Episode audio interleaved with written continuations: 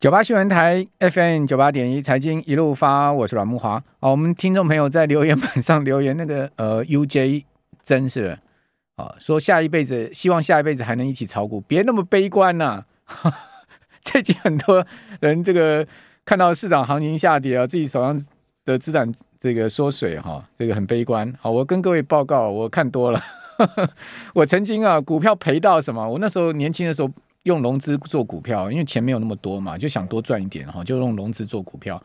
好，后来融资就是真的遇到这种所谓断头追缴的问题，我那营业员真的是打来，我真的不敢接那个电话。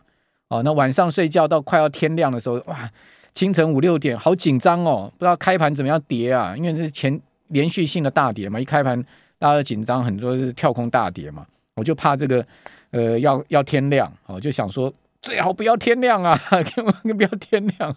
哦，那个日子我都经历过，好、所以后来我就是不不发誓，我绝对不再用融资交易，哈、一定用现股。哦，也也也告诉我自己，不要在大空头市场再次被套牢，哈、所以呃，我我是比较没有那个什么，呃，我就是比较投，我是那种比较交易型的投资人了，哈、哦，应该这样讲了，哈、好，所以我们那个 UJ 真不要气馁哈，我们都经历过，所以你的心情我了解，但是也不知道下辈子嘛哈。哦，那我们也有听众朋友在上面替我们的 UJ 打气了哈，其实大家都互相打气，就像我讲的这次的下跌哈，股债市的全球的性的下跌哈，其实都不管是做多做空的朋友，其实大家互相打气了哈，因为我觉得呃，因为。呃，其实到最后，哈，多头打空头，空头打多头啊，打到最后大家都躺平嘛，哦，其实也没什么这个人可以幸免于难，哈，因为毕竟是这次是全世界的金融资产的大蒸发，哈。好，那另外，英国今天公布出来最新的消费者物价指数，五月的 CPI 高达九点一哦，接近两位数哈。那前一个月是九趴，哦，比前一个月再行上升，就现在已经导致英国铁路员工啊不满薪水增幅追不上物价，这是现在目前全球共同的现象。好，发动三十年来最大的规模的罢工，瘫痪了英国交通。哦，由于英国政府跟工会僵持不下，哈，数百万名乘客的出行计划陷入混乱。哦，那外电报道说，有超过四万个啊，四万名英国铁路员工呢，呃，从今天开始展，昨天开始展开罢工啊，整个铁路都停摆，好，那服务暂停，哦，不少大站根本没人，因为没有没有办法开车嘛，就是说整个地铁也都。它整个地铁哈，国铁全部都停摆，哦，那为什么会是这样子呢？因为英国物价涨十趴，哦，你薪水不可能涨十趴，哦，所以说在这样状况之下，薪水追不上物价，哈，实质所得是负负成长，哦，那美国也是一样啊，美国现在物价八趴，薪水增幅五趴，哦，台湾也是一样啊，台湾现在物价三点三九趴，好，那那个薪水增幅只有三趴多一点，哈，一样是负所得。好，所以全世界都是实质所得在倒退哈。那当然这样消费就会更压力大哈。那美国呢？呃，我们刚刚讲房地产的问题哈。美国的建商啊，有一家很大叫 Lena 哈，L E N N A R 哈，这是一个美国非常大的地产开发商哈。这个 Lena 就警告说呢，呃，房市要降温了。哦，那 Lena 警告说，房价跟房贷利率双双高涨之下，哦，市场观望情情绪很浓厚。哦，所以房市需求会受限下滑，哦，那房地产原本强劲的获利能力会受到侵蚀啊。好，丽娜公布出来财报哈，今年第二季啊，呃，营收增三十趴，哦，高于华尔街分析师的预估啊。那利润年增了五十九趴，哦，那每股盈余高达四点四九美元，也高于市场的估计啊。不过呢，他估计第二季新订单呐是一万七千七百九十二万户啊。哦，较去年同期只有增加四趴，哦，显现房市有呃买气有放缓的迹象。那当然，因为现在目前美国三十年期的房贷率已经到六趴了嘛，所以在这样状况之下，房价又创新高，哦，然后呢，利率创新高，那民众买房申办贷款的意愿自然下下滑哈。好，那我们可以看到今天的期指已经破了一万五哈，不过破一万五之后，现在目前盘后稍微回升哈，回升到下跌四十六点哈，你原本一度跌了一百多点哈，呃，三点钟的夜盘曾经一度跌了一百二十点哈，那目前下跌四十五点，然后一万四千九百七十点，好，仍然还是在破一万五的情况。那此外，我们看到美国的期货盘哦，电子盘啊，美国的电子盘也是出现下跌的状况，而且。跌势也还挺明显的哈，呃，道琼是呃，最新道琼的电子盘呢，好、哦，那是下跌的，包括呃道琼是跌了一点一六趴，标普跌了一点三七趴，纳斯达克指数刚刚一度跌两趴，哈，现在收敛跌幅到一点六趴。欧洲股市今天开盘呢，也是全面下挫，哦，欧股这次还有这个欧债的问题哈，这个欧洲央行上周开紧急会议，哦，德国现在跌得很重啊。跌了两趴之多，英国跌了一点四五趴，法国跌了一点七趴，全欧跌了一点五五趴。好，我们赶快来请教期货分析师林志斌分析师，斌斌哥你好。哎，木华哥晚安。好，那志斌怎么看今天这个期货盘已经率先破了这个一万五千点？当然，它其实隐含的有这个呃全呃全职的蒸发嘛，对不对？对，全职蒸发还有大概将近三百九十几点，对，有三百九十几点吗？有那么多吗？我看一下，应该是三百九十几点。我昨天看好像是三百三百五十点左右。哦，三百六十七，现在目前三百六十七。今天三百六十七嘛？对对对，三百六十七点。那隐含的是有一点点正价差的状态的。因为今天的逆价差是三百三十五，嗯嗯，所以说如果跟三百六十七比的话，现在目前还是正价差，对，对正价差。但是这种正价差其实状态不是很好，因为代表期指在硬撑，嗯，所以也也就造就了就是在三点开盘之后一路下杀，下杀的比较重一点，嗯，但是这个拉回的幅度我觉得也是没有非常的多了，所以以目前状态来讲都还是空方。其实如果大家有记得我之前讲说，我原本要观察。FOMC 会议之后，看看会不会有机会去出现多头反弹的契机。嗯，但是呢，就之前鲍威尔在五月的时候，大家讲那时候不是说六月升两码嘛？结果我后来变成升三码，让大家对于升息的这种信心其实都不见了。因为原本以为，哎，六月如果你假设升两码，那市场上就会迎来接下来后半年的反弹。嗯嗯。但是呢，接下来就是因为接下来可能七月也要升三码。甚至大家九月来看也是要升三码的状态，嗯那这样的情形就会让资金更加紧缩，反弹的机会，我觉得有可能要延后到至少要看到 CPI C CPI 见顶的时间了。嗯，那 CPI 见顶，如果我们以最近期观察目前的油价跟粮食价格，因为这两个东西是 FED 无法掌控的嘛，那这两个东西它如果持续落在一百元，甚至那个农粮价格没有大幅度回跌之前。可能最大的高点会在八月，那个八月 CPI 如果来到九的时候，这个时间点才会让这个 FED 的整个升息的这种预期稍微的平缓一点。那接下来可能它在九月的数据出来，如果往下的时候，接下来也许就会有迎来反弹的时间。所以整个你说指数要出现反弹的契机，可能要从原本的六月预估延后到大概九月了。嗯嗯。对，这个是我目前看到的比较需要注意的现象。那也许不会像就是今年从一月这样子那么大的跌势，而呈现一个比较属于缓跌的状态。嗯嗯。但是呢，可能也迎来不迎来不太带太多太强的拉抬趋势的，尤其是像这周市场上消息比较清淡，可能大多数都在等待就是 FED 官员出来讲话。嗯。但是呢，我觉得今天晚上嘛，今天晚上是鲍威尔讲话，对。但是鲍威尔讲话，我觉得也都是延续他 FOMC 的会议上所讲的，就是致力于我要把这个 CPI 降到两个 percent 的这样的一个议题。那可能也也重申的说，整个市场上不会有出现经济衰退的情况。虽然我个人认为是蛮困难的啦，因为其实第一季的 GDP 美国这边来讲已经是有点实质负成长的状态。那如果第二季又再出现负成长的话，那就是实打实的经济衰退啊。嗯，对啊，所以这个东西我觉得是蛮难，所以市场上才会对于 FED 这边的信任度是逐步降低的。经济衰退，我觉得也不是什么什么什么天大不得了，是重重点就是说它衰退的这个幅度了哈。如果说它只是一个浅层衰退、温和衰退，我觉得也还好。对，因为毕竟，但是如果它是一个深层衰退或者严重的这种呃深度衰退，那就要很小心了。可是我觉得目前来讲，大家对这种衰退其实不用太担心，因为最主要衰退的原因是他真的想把物价打下来。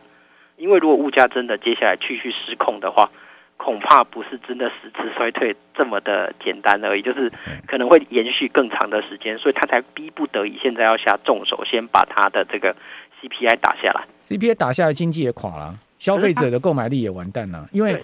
就像达里欧讲，我觉得他其实最新的他的这个论点很有道理哈。他是他的意思就是说，其实这次央行升息啊，这个全球央行包括联总会升息啊，的目的就是把通膨，就是跟刚刚您所讲的嘛，把通膨打下来。对对对。啊，但通膨打下来，其实他只是把这个痛苦转嫁到消费者身上，因为消购买力也也消失了，等于说。它从从商品通膨的挤压到消费者购买力的挤压嘛，就是换一种挤压方式而已。对对对对。那这个世界不会更好啊，只是说也没其他方法了。我觉得那不然有什么方法？当然他提出了一个 solution，就是让生产力提高。但美国现在很不幸的生产力是在下降的。对，没错没错。因为你你生产力提高，从经济学角度来讲，你产每能产出上升，你才能真的让商品变得更便宜，就是呃产出变得更有效率，才能真正。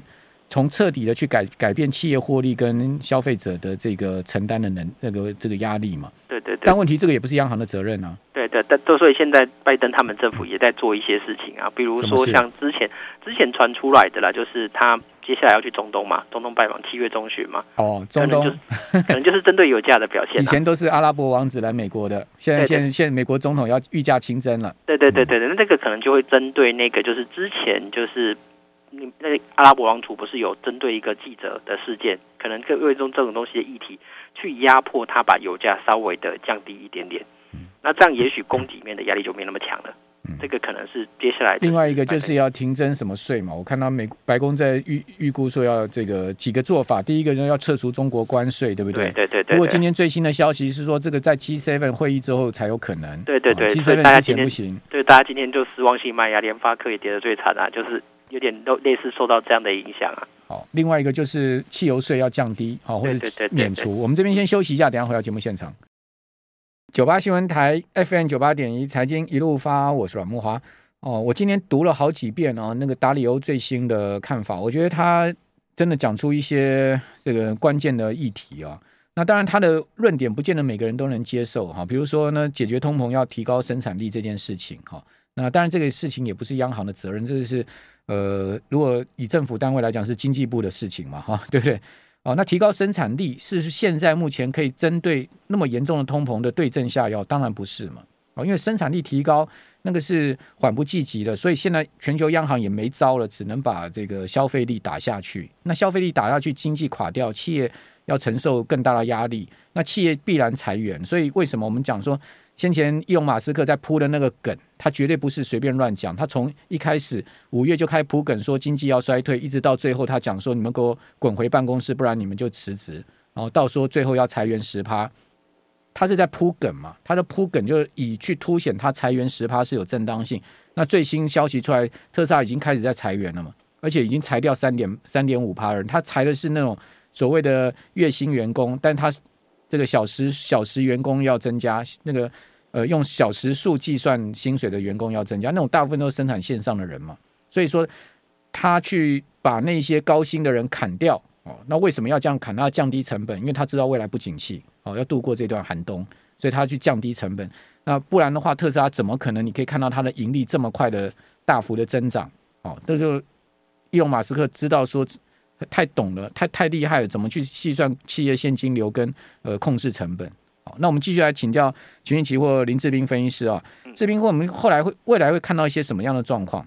未来哦，我觉得接下来这三个月，我们就看这三个月，接下来应该都还是处于一个台币贬值、日币贬值，然后就呈现资金一直往就是美国这边做靠拢的一个现象。对，因为其实基本上全球升息的国家还是以美国做最快速嘛。那以他们操作的过程当中，可能就是为了把这些资金吸拢回去。好像过去每一次的金融风暴，类似这种金融危机的时候，美国都会做像类似这样的事情，把整个比较大的储备资产都放在自己的国家，让它在起来的时候也相对的快速。所以他们，我觉得他们就在做这样的事情，所以才会一直不断的他们加息升速。升息加速的效果会这么样的明显，因为相对来讲，欧洲没办法做这样的事嘛。啊，日本本身又害怕自己如果把那个 yield curve control 把它拿掉之后，它本身又进入所谓的通缩的现象，所以它相对来讲就会以它的经济体就会一直不断的吸拢资金啊。那那它它等于就在整个金融景气收缩，就是金融收缩的情况之下，它反而受伤是最小的。对，所以都就是这是这是一个比较处于长期的现象嘛，所以大家在这种升息循环的过程当中，势必来讲就是会变看到你的现金资产一直在做减损的状态。那其实我觉得这这之间反而大家可以去关注美股的表现，关注美股，美股美股今天最新的哈那个威尔森大摩的威尔森或者我们的 电台好朋友威尔森，对，大摩的威尔森说他正式下修他对标普的看法，从先前的三千四百点下修到不到三千点了。但是可我觉得可以关注啊，因为其实就是因为在回通常我们在讲这种回跌过程中，关注不代表说你马上要进行操作，你懂意思吗？就是我们本身来讲操作的过程中，不要一直觉得股市在回跌的时候，因为我相信有很多散户投资朋友，就是他们会怎样，就是做不看的。那不看，等到什么时候才看？就是会啦。听我们的节目的人一定有在看。对，我知道，对对，这个一定都 会有的。我们每天都会跟大家报最新行情，大家不不想看也会被我们洗脑。对对对对对，这这个我觉得这是好事，嗯、因为就是真的一定要时时关注，即便它再往下跌，你也要看着它，因为你才能在第一时间掌握到整个市场的反转点啊。了解，因为所有的股市都是有一定循环，就是说在股票市场，你永远没有休息的那一天呐、啊，你就必须要不断的参与它。其实你不操作，你还是要关注它，才能找到最好的点位嘛，对不对？对对对，要不然你自己想看去年三月，如果假设没有持续关注的话，是不是就一下就错过？而且错过我们人的交易心理就回来了，它会越来越高，你就越追不下手，等于又空手上去了。呃，小高阳说感谢九八，谢谢您的感谢哈。那我们来看一下个股哈，为什么今天这些股票会这样跌？玉晶光跌停板，光照跌停板，智源跌停板，力旺跌停板，中沙跌停板，深达科跌停板，这不都是当红炸子鸡的吗？然后我们看到重跌的还有通家哈，这个 PMIC 的个股通家哦，居然跌了快跌停板，跌到跌九十块都跌破哦。PMIC 这个呃电源管理 IC 不是非常看好吗？通家今天股价破底哦。破底哦，今天是创新低哈。好，另外呢，呃，创维今天跌了九趴多哈，创维今天跌十六块，跌到一百五十五块半哈。创维股价今天同样创新低哦，哦破底哦。还有破底的是重量级的祥硕哈，今天大跌八点五四趴，跌到一千一百二十五啊。祥硕今天股价同样创新低哦，四月的时候股价还在两千块之上，今天居然砍到一千一百块了哦。这个祥硕已经股价的。啊，打了这个对折，高速传输的概念股不是吗？哦，另外博智这个是呃先前市场也非常看好的股票，今天大跌八趴多，今天股价同样创收盘新低。哦，呃，从两百一十六块砍到今天，博智的股价已经只剩下一百一十九块了。哦，哦，还有呢，呃，创意，哦，创意今天股价大跌八趴多，哇，创意今天股价破八破五百哎，今天跌破月这季线哎。当然没有创低啊，它四月份的低点是三百六十四，今年离三百六十四还差了一百块之多哈。但是今年已经破月线，一根长黑破月线了，怎么会这样子？新唐也是市场非常看好的股票，跌八趴，跌了十二块半，跌到一百四十四块。哦，新唐今天出现连三黑的格局，怎么会这样子？我我我觉得是大家对于就是接下来的景气行情本身都是比较悲观的，所以你要它在除全息的当下，尤其现在弃全息的情况其实相当的严重，所以在这种情况之下，大家就是很容易把自己本身持有的股票出脱，就会相对压抑股价。再加上，其实我们刚才一开始讲的，本来市场上觉得有一线生机的是，哎，中国好像要降关税的这样的情形，那大家就会有一个利多因子存在，死抱的这种说，哎，浮木终于出现了，但是这个浮木在今天又被打坏了，所以整个又杀下去了。就会变成大家市场上的信心其实是相对比较脆弱的。有没有有没有正面的消息可以跟我们听众朋友讲一下？正面的消息哦，好消息，或者说至少是正面的。正面的部分的话，我觉得今天相对比较好，就是台币汇价的部分，其实它没有继续往比较三十这边继续做靠拢，至少还维持在二十九点八的这个位置，快破低了。太过低，但是还是维持住。以今天的跌势来讲，因为你如果看相对而言，五月中五月中旬同样在这个位阶，当初的指数位阶，现在是跌下去，它并没有持续的贬值更多的情形。航运股砍下去可以接吗？嗯、航运股现我听说这一波断头最严重啊，追缴令最严重就是航运跟钢铁，砍砍下去能接吗？航运航运的部分，我目前是真的没有看到可以接的整体迹象，因为其实你。往下来看，它从如果假设从去年八月到现在都一直维持在整个就是震荡区间的所谓，我宁可让它多再多杀个两根再说。钢铁呢，今天中钢公布出来五月税前盈余四十四亿，哦，月减两成哦，哦，累计前五个月中钢的税前盈余已经出现了衰退了哈，呃，五月的税前盈余是月减二十一点五趴，年减了四十一点七趴，可见钢铁的景气高峰已经过了哈。那累计前五个月哦，它的税前盈余两百六十八点九五亿，减了八点五趴好，今年以来首度由成长转为衰退哈。那今年前五个月的 EPS 是一点七元。嗯，对，所以所以基本上钢铁的部分，因为因为因为就整个如果假设升息权景气往下的时候，钢铁当然不会是首选啊，因为这个东西。我目前也都看不到这样的一个相对标的。如果以我目前个人的相对持股，都是非常保守性的股票。例如什么？电信类股。其实我从大概今年的三月开始，其实就蛮多的电信类股在手上的，都比较少一些可就是不管是传产类股或者是电子类股，我基本上都。食品股呢，能抗抗跌吗？大成。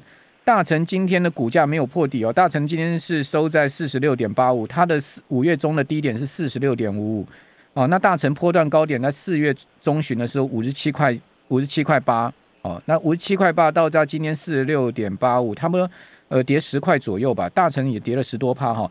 那大成今天说，因为第三季因为高昂的大宗谷物成本，所以它的净压力仍大哦。今天呃韩副总哈韩副总裁是说呢。呃，谷物价格已经涨得差不多了哦，但是台湾第三季使用玉米跟黄豆还是在高档买入的，所以成本仍有压力。那食品股能抗住这次的大盘的跌势吗？哎，我觉得基本上也没什么太大的机会，因为其实，在刚才多木哥所讲的成本也重，然后大家消费力道也降低，因为因为以以通膨的压力来讲，而且其实薪资没有成长的这样的概念，你接下来消费情况一定也是不不不太乐观的。那消费减，成本又增，那整个营收出来一定是相对的不好看的啊。嗯，那所以这些股票基本上都不会是交易的首选，所以才才会呈现指数是呈现这种缓跌的状况，一直不断的往下的情形啊。但是，但是我也应该跟投资朋友讲一下，就是我是经历，我也经历过两千零九年那时候的状态，真的是当你指数到市场上，如果假设都是找不到任何一个好消息的时候，也许接下来好消息就会接连的出现了。对的，因为这种东西就是我们市场上目前看到的情况是没有，虽然就是没有，但是大家真的也不要失去这样的一个信心啊，因为就是总会那个柳暗花明又一村的，对啊。山穷水尽疑无路。对，没错。好，呃，台积电二三三零，台积电今天股价要再次创低了哈，跌到四百九十四块半，好，今天跌了十块半，跌幅两趴。哦，台积电价值买点浮现了吗？我都都我都是会看到它有明显的右侧反弹的时候，我才会来做交易，要不然它目前持续破底，我都还是观望为主啦。非常谢谢林志斌分析师，也谢谢我们听众朋友的收听，我是阮木华，我们明天再见了，拜拜。